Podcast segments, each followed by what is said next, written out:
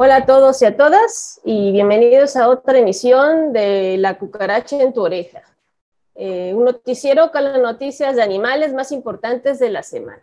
Como todos los lunes, agradecemos sus visitas y también agradecemos que nos ah, no olviden apoyándonos, dándole like, suscribiéndose y compartiendo sus redes sociales. Bueno, y como cada lunes, pues los saludamos, este, Riqueta, Adriana, y su servidora Sandra para darles las noticias de esta semana. Pues vamos a hablar eh, de noticias al, vuelo con, los encabezados de la semana.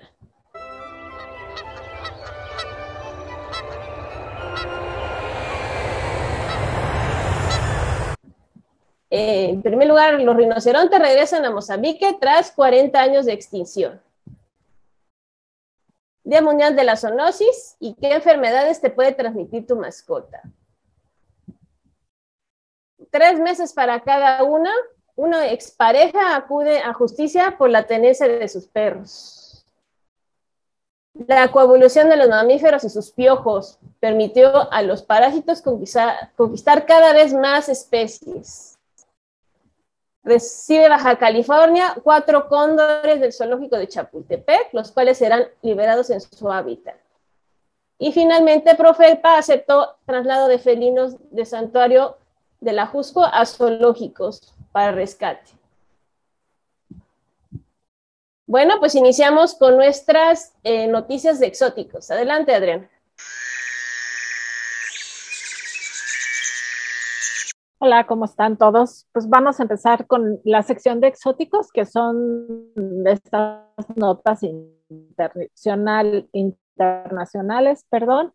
Y de lo que vamos a hablar hoy es una noticia que pues es este esfuerzo, ¿no? Por conservar algunas especies.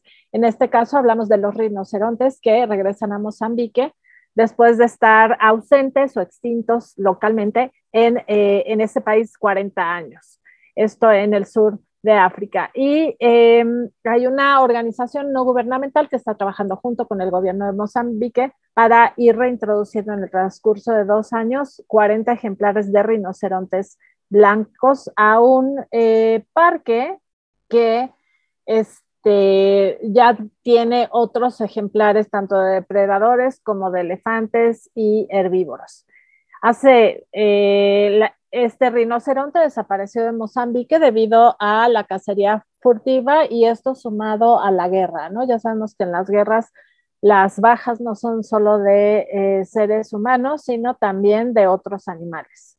Y eh, esto sumado a que el cuerno de rinoceronte comenzó a tener un precio elevado, se convirtió como en una, primero tenía un uso, medicinal supuestamente, pero después em, de alguna manera el consumo de este eh, producto de origen animal empezó a tener como em, una, a darle estatus a la gente que lo consumía y llegó a pagarse hasta en 60 mil euros el kilo.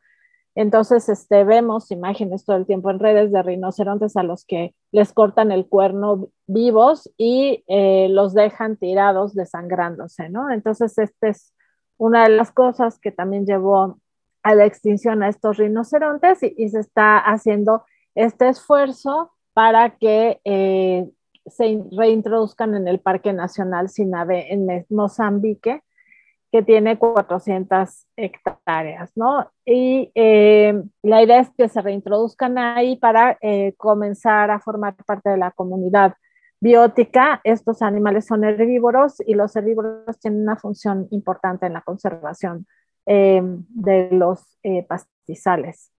Entonces, pues esperemos, les deseamos mucho éxito a estos animales y también la idea es que en este parque, este parque tenga funciones de ecoturismo, ¿no? Entonces, este, pues mucha suerte para que se logre establecer esta población y pueda reproducirse, ¿no? Que eso es, que sea viable. Bueno, pues es una excelente noticia, Adriana, muchísimas gracias. Y pues ahora vamos a entrar con nuestra nota destacada, la nota perrona.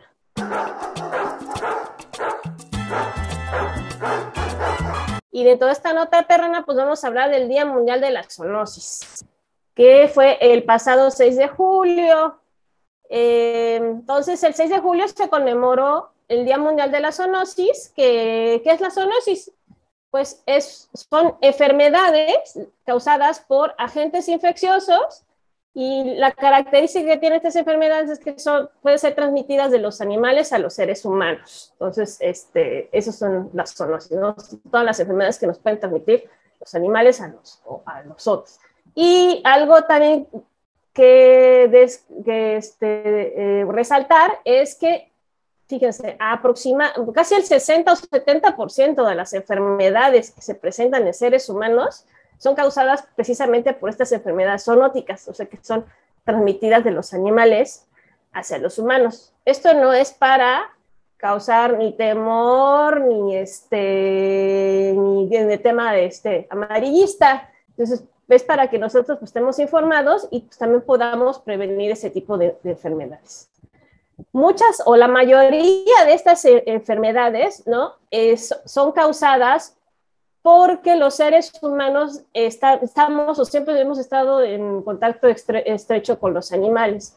Sin embargo, de un tiempo para acá, pues hemos tenido el surgimiento de nuevas este, epidemias o pandemias, eh, como la que estamos todavía padeciendo ahorita, que es la de COVID. Sin embargo, por ejemplo, en 1918 pues, tuvimos la, la, gripe española, en el 1347 estuvo la peste bubónica, y aquí más, más recientes, aparte del COVID, pues tuvo el, el ébola en, el área de, de, África, ¿no? Y eh, problema, problemas con el virus de Zika este, en Uganda. Entonces, eh, estos son algunos otros ejemplos de, de, epidemias que han causado a lo largo de la historia de la, de, la humanidad que estemos enterados. No sabemos hacia atrás qué, qué habrá pasado, pero muy probablemente eh, han estado pasando constantemente. Entonces, estas enfermedades pueden ser transmitidas de los animales a los seres humanos y pueden ser causadas por varios este, factores. Pueden ser virus, por ejemplo, el más famoso, pues sabemos la rabia, que puede ser o es transmitida mediante las mordidas, mordidas de, animales. Eh, actualmente a nivel internacional, pues muchos países ya se están catalogando como libres de rabia. México es uno de ellos y pues gracias a que, pues a los programas de salud pública que se han realizado para el tema del control de rabia, que es precisamente mediante la vacunación. Entonces, la única forma en la cual nosotros podemos protegernos de enfermedades zoonóticas transmitidas por virus es mediante las vacunas. Bueno, em, pues ¿cómo prevenir las enfermedades zoonóticas? Pues uno, pues precisamente mediante programas de, de salud pública este, adecuados, ¿no? Este, higiene, al estar en contacto con los animales, eh, vacunarse, ¿no? En los casos en los cuales se tenga la vacuna para las enfermedades. Y aquí lo más importante es que actualmente muchas de estas zoonosis, son eh, enfermedades que se dicen que son emergentes, ¿sí? Y que son eh, transmitidas o fueron causadas porque el ser humano entró en contacto con el virus, la bacteria, el parásito, porque se metió a zonas en las cuales había fauna silvestre o se fue de cacería y estuvo en contacto con fauna o adquirió un animal de eh, tráfico ilegal, ¿no? Y de ahí este, eh, adquirió la enfermedad. Pues el ejemplo lo tenemos con el COVID. A la fecha no se ha comprobado al 100%, pero se dice que fue precisamente que eh, el contacto de los seres humanos con murciélagos fue, es un probable causal de la enfermedad de, de COVID. Todavía no se, no se ha establecido al 100% de cómo fue, ¿no? Y otros dicen que fue por, por los pangolines. Bueno, el chiste es que en el momento en el que nosotros, pues, nuevamente no tengamos respeto contra la naturaleza, pues se nos regresa.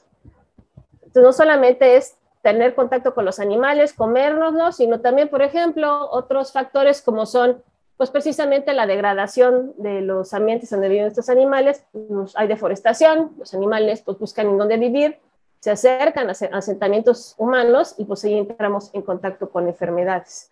Entonces, pues nuevamente, pues aquí otra lección es pues que respetemos a la naturaleza para también evitar este tipo de enfermedades. Bueno, pues pasando a nuestra siguiente sección, el bicho legal. A ver, ¿qué nos tienes que decir ahora, Enriqueta, del dicho legal?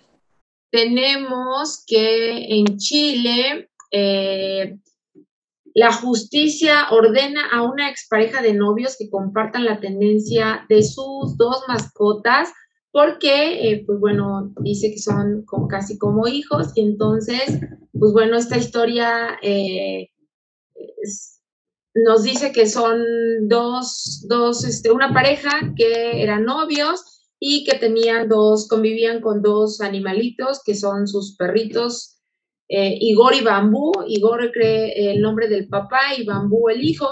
Y después de una relación de cinco años se separan y entonces eh, deciden compartir por ahí el cuidado de los animalitos. Entonces, en un, en un primer punto, eh, se hablaba de que la, la, novia iba a quedarse en la semana con los perritos y que después eh, el fin de semana los, los podía llegar el novio por ellos y entregarlos. Parece que esto no funcionó muy bien o después de un tiempo es la declaración que hace el novio. Dice que después de, de dos años de llevar esta situación de, de compartir este, la custodia de los animalitos, este, la novia le dice, ¿sabes qué? Ya no vas a poder venir, ya me harté de ti, ¿verdad? Ya no puedes venir a, ver a los, a los perritos. Entonces, el chico inicia un, procedimiento por allá eh, judicial para solicitar la, tenencia compartida de, los, de, sus, de sus animalitos de compañía y eh, la, el juez de allá ordena que los perros pasen eh, finalmente tres meses con uno y los siguientes tres meses con otro y así sucesivamente, argumentando que, pues bueno, esta relación entre seres humanos y animales de compañía es similar a la relación entre padres e hijos y el responsable de animal de compañía pues eh, considera también a sus animales como miembros de la familia, casi como hijos, ¿no? Y en vez de considerarlos como una, solamente una propiedad, entonces, pues eh, el, rol que hacen eh, los animalitos de compañía dentro de la familia es muy importante y entonces, pues bueno, me parece que es una nota, este, eh, una nota muy bonita, ¿no? En la parte jurídica, porque aquí todavía no lo podemos visualizar, todavía no podemos ver ese contexto en donde podamos acudir al juez para ver la custodia de los de nuestros animalitos y esto no se eh, vuelva también como un, punto de, poder para una sola persona en donde determine, ¿sabes qué? Pues nos peleamos y ahora pues no, no vas a poder ver a los perros, no vas a poder ver a tus gatos, ¿no? Me voy a quedar yo con ellos y entonces que esto este, debe de ser determinado definitivamente por un juez y tanto es sano como para, para los humanos, pero también para los animales, porque eh, es lo que, lo que procede, ¿no? Ya hemos hablado del vínculo que crean todos los, los animalitos en la convivencia con otras especies de su mismo, de su mismo género o con los humanos y que pues no es justo que eh, por un pleito de, de, los humanos ellos acaben pagando los, los trastes rotos, ¿no? Entonces creo que es un, un precedente importante por allá en, en Chile y que así se debería.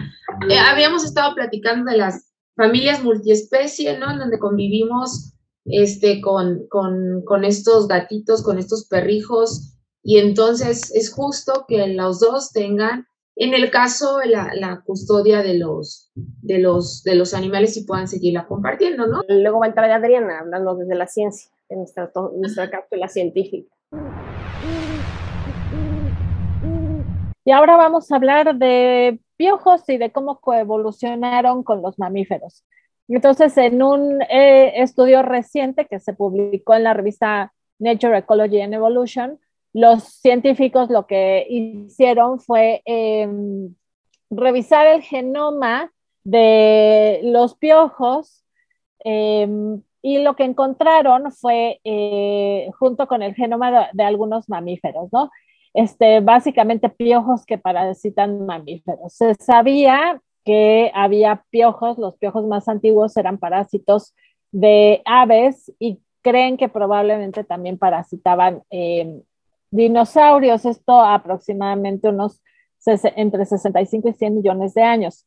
Cuando surgen los mamíferos, Entonces algún piojo logra la hazaña de comenzar a alimentarse a través de los mamíferos y en esa época cuando se extinguen los dinosaurios hay una lo que le llamamos radiación, o sea, se generan muchísimas especies de mamíferos y los piojos van logrando adaptarse a los mamíferos y conforme los mamíferos se van eh, desplazando a través del planeta, entonces sus piojos también se van desplazando y logran colonizar eh, o eh, llegar a muchos hábitats, todo como parásitos de los mamíferos. Y es en este grupo que se conoce como Afroteria, que son, es, es un grupo en el que muy antiguo, en el que están los elefantes, los osos hormigueros, y eh, algunas otras especies como damanes y musarañas elefantes, en donde eh, los científicos hacen la comparación del genoma de este grupo Afroteria y del el grupo de los piojos. Y entonces así es como identifican este proceso de lo que se conoce como coevolución, van habiendo cambios en los mamíferos y al mismo tiempo van habiendo cambios en estos parásitos. Estos cambios son sincrónicos. Entonces, este, pues nada más es una nota, un poco pensando en lo de zoonosis y todo esto, de cómo eh, los sistemas biológicos también van como modificándose de manera simultánea, ¿no? Y, los piojos sabemos que, pues, dependiendo del grado de infestación y de la condición del hospedero, pueden o no pueden ser una amenaza eh, para él. Bueno, muchísimas gracias, Adriana. Bueno, pues ahora, como cada semana, vamos a tener a nuestra etóloga este, preferida, Gaby, con su cápsula de Totips. Adelante, Gaby, gracias. Hola, buenos días. En esta edición de La Cucaracha en tu oreja hablaremos sobre un espacio seguro para nuestros perros. Se está vendiendo un producto para que las personas que hacen trabajo de oficina desde casa tengan un lugar donde situar a sus perros. Yo creo que no importa qué actividades o trabajo desempeñemos, todos podemos ofrecerle a nuestros perros un espacio seguro.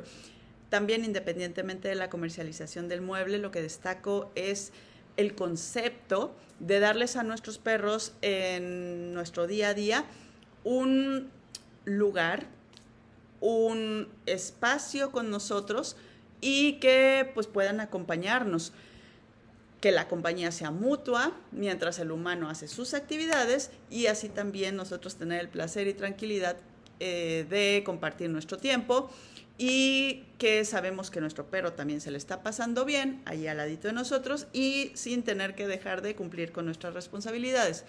Como etóloga veterinaria considero que todos los perros deberían de tener un espacio físico al cual puedan acudir y se sientan seguros, cómodos, confiados, estando acompañados o solitos y es más, estando en nuestra casa o en cualquier lugar.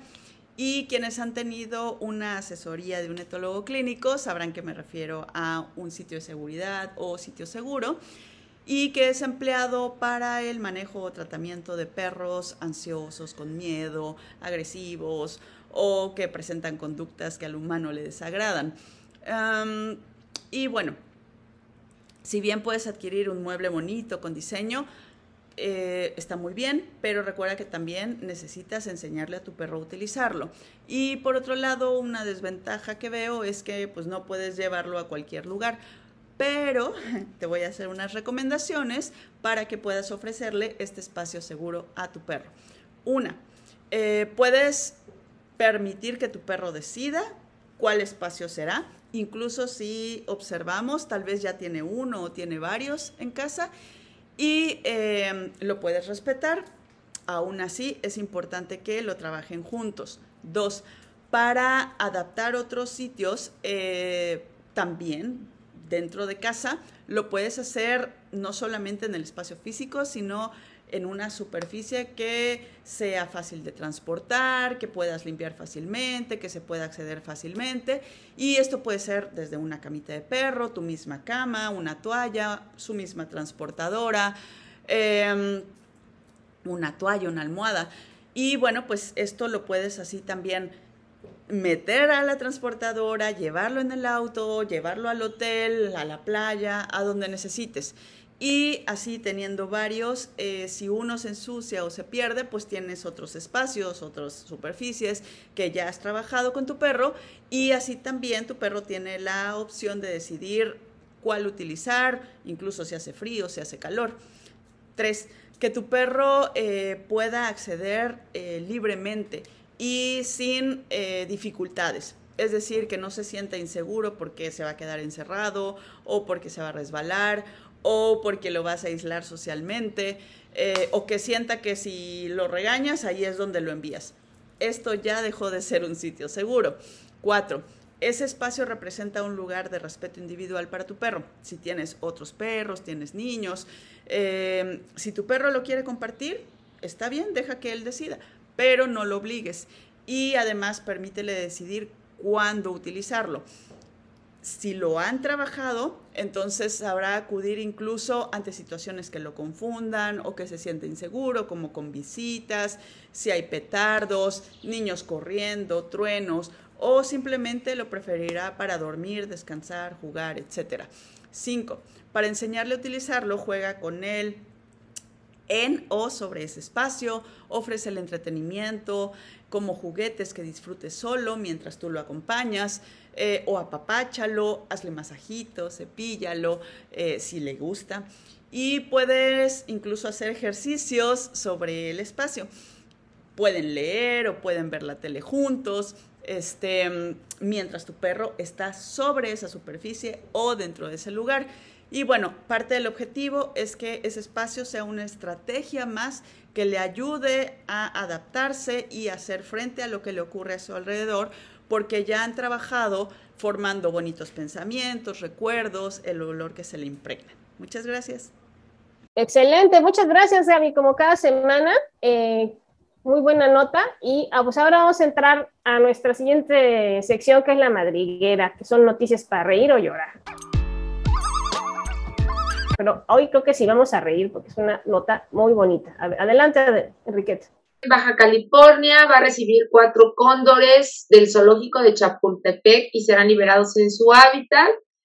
Eh, cuatro cóndores que nacieron en el zoológico de Chapultepec iniciarán su proceso de adaptación en el aviario del Parque Nacional Sierra de San Pedro Mártir para posteriormente ser reintroducidos a la vida silvestre y eh, como parte del, programa este que habíamos en algún momento comentado de eh, el programa Cóndor Binacional México-Estados Unidos, en donde pues eh, sabíamos que esta especie estaba, pues había sido, ¿no? Declarada extinta eh, desde 1939 y después de muchos años o más de 20 años de trabajo, es que finalmente se, se pueden tener eh, nuevamente estas especies y ahora pues el programa tiene como finalidad justamente liberarlos en su, en su ambiente, eh, libres, ¿no?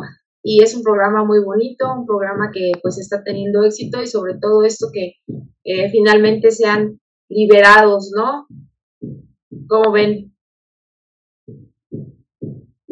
Pues sí, este, este es ejemplo, por ejemplo, de un programa de conservación de zoológicos, que, pues, sí están, están cumpliendo con los objetivos de un zoológico, que no solamente es exhibición, sino también están haciendo esfuerzos importantes en la conservación y recuperación de especies y en su reintroducción en sus hábitats naturales. Sí, justo los zoológicos por sí mismos tampoco es que son la gran herramienta de conservación, sino están vinculados a los gobiernos, a las comunidades locales y eh, justamente a, la, a esta otra parte que se dedica a hacer la conservación fuera de, digo, la conservación in situ, ¿no? La conservación en las áreas naturales, en los hábitats, y no solo conservación ex situ como los zoológicos. Entonces, eh, sabemos que en México se lleva trabajando mucho tiempo con esta especie y otras, justamente con miras a reintroducirlas, ¿no? No nada más a tenerlas en exhibición o reproducirlas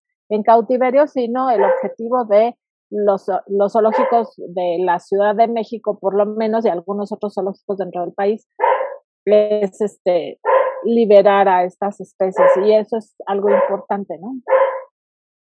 Bueno, pues ahora vamos a entrar a nuestra noticia de salvajes. Eh, noticias sobre maltrato animal y pues vamos a hablar pues, precisamente de esta nota que está estos últimos días pues calientita en relación al supuesto santuario que tenía ahí eh, animal, felinos silvestres y que por fin, por fin, Profepa se dignó hacer la, este, bueno, ir a, ir a verificar y a, ver cómo estaban estos animales. Si no fue por los, todos los videos que subieron a, a redes sociales de las, del, del, deterioro y el grado de, de maltrato de, de, estos animales, no, no se animan a hacer.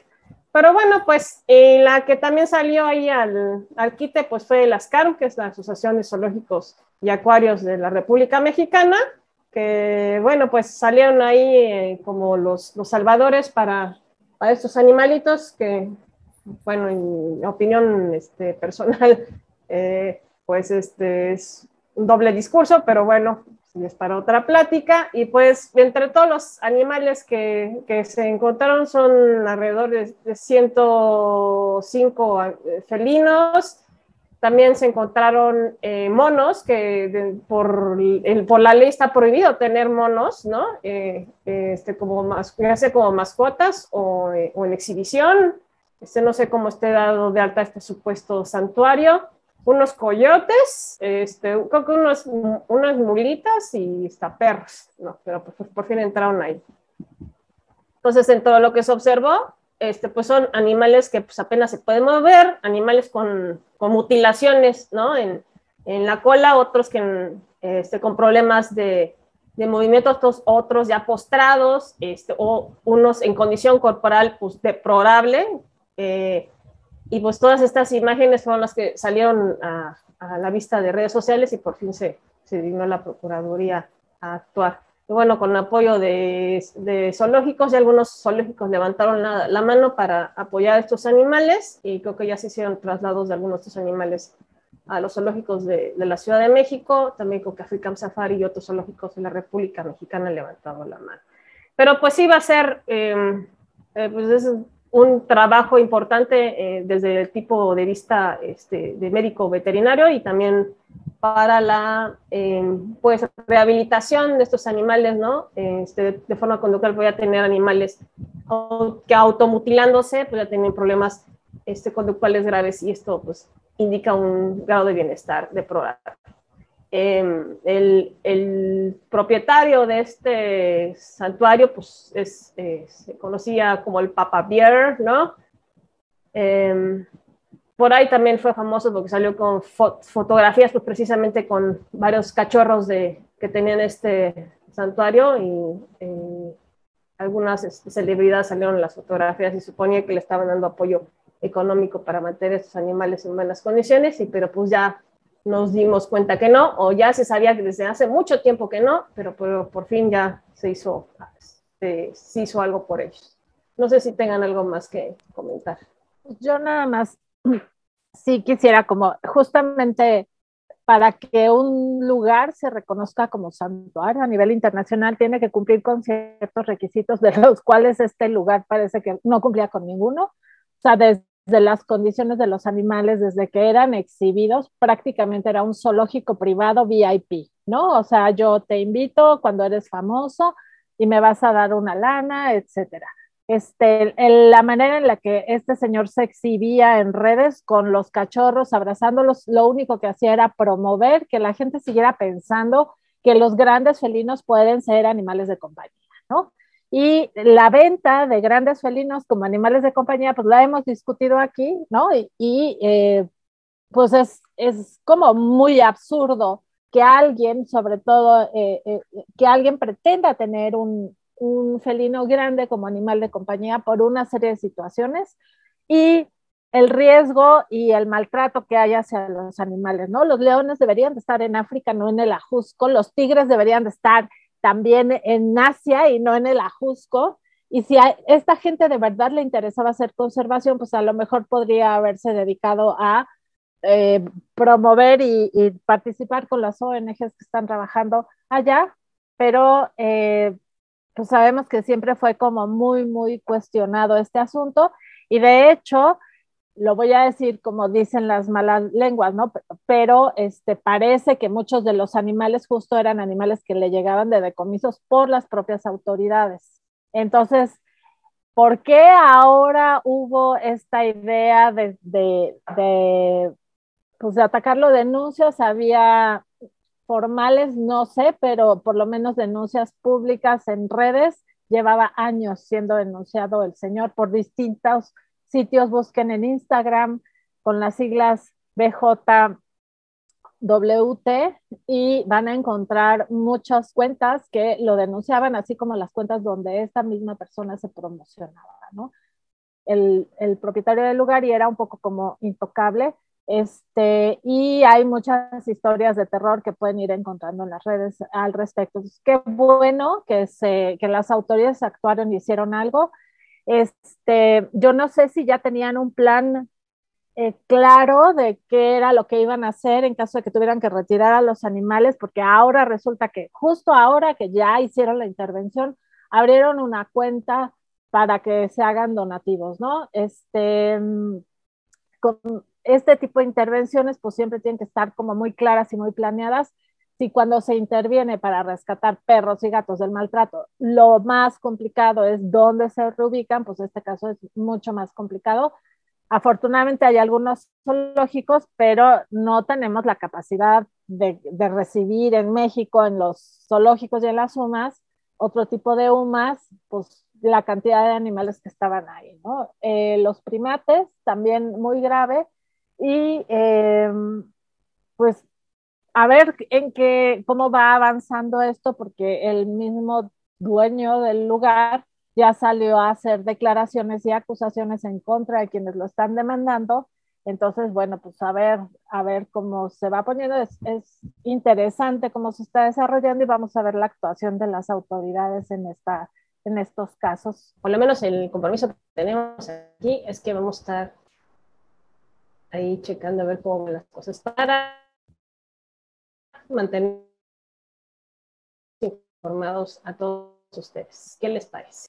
Es el compromiso por habernos acompañado en otra emisión. Eh, recordamos nuevamente, eh, este, denos like, eh, y pues nos vemos el siguiente lunes. Que tengan bonita semana.